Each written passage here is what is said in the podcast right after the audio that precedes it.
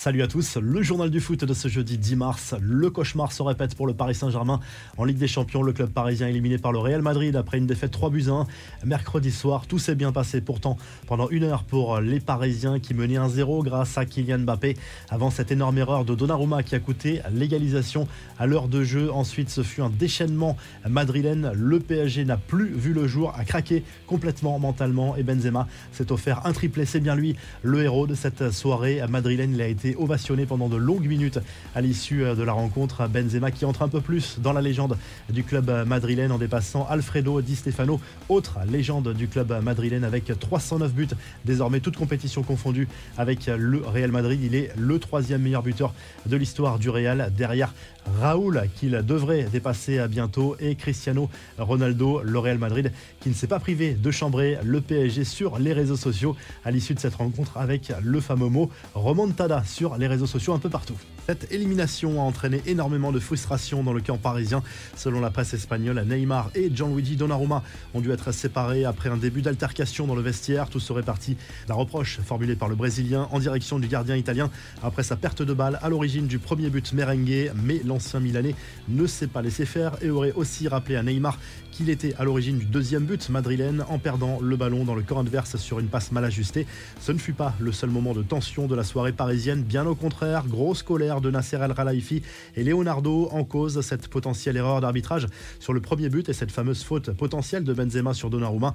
D'après les informations de Movistar et de la Cadena Cope, Nasser El Khelaifi et son directeur sportif se sont rendus très énervés dans le vestiaire des officiels pour protester. Les deux hommes auraient d'ailleurs donné des coups sûrement aux portes et aux murs du vestiaire par énervement la police espagnole a dû intervenir pour les calmer. Un membre du staff du Real Madrid chargé de filmer les coulisses de la rencontre a même été menacé. Je vais te tuer, aurait lâché le président du PSG après avoir aperçu sa caméra. Leonardo aurait alors demandé à ce que les images soient supprimées. Les deux hommes risquent très gros.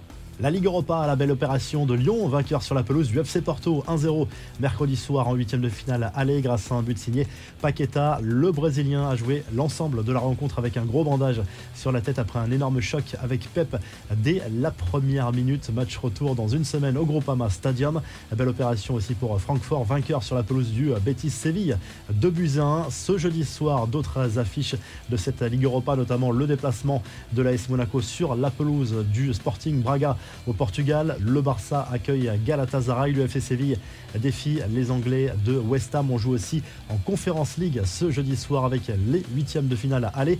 Deux clubs français sont concernés. Marseille qui au Vélodrome reçoit le FC Bâle alors que le Stade Rennais se déplace sur la pelouse des Anglais de Leicester. Voici l'ensemble des affiches. Les infos en bref, l'UEFA va-t-elle opter pour un euro élargi alors que la compétition concerne 24 équipes depuis 2016 L'instance du football européen prévoit d'étendre le format à 32 pays pour l'euro 2028 selon le Daily Mail.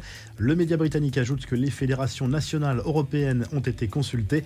La déclaration d'amour de Maurizio Pochettino à Tottenham, le coach du PSG, s'est livré à BT Sport sur son rapport particulier avec le club londonien qu'il a entraîné de 2014 à 2019 avec les Spurs. Le technicien argentin est notamment en finale de la Ligue des Champions, un souvenir qui a clairement marqué le technicien argentin.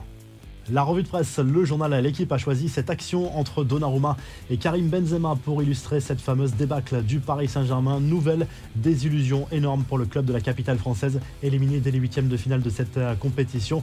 En Espagne, le journal Marca consacre bien évidemment sa une au héros de la soirée, Karim Benzema, auteur d'un triplé en une demi-heure face au Paris Saint-Germain qui a précipité le PSG vers le précipice et l'élimination en Ligue des Champions. Le journal parle d'une nouvelle remontada. As sens également l'attaquant euh, français.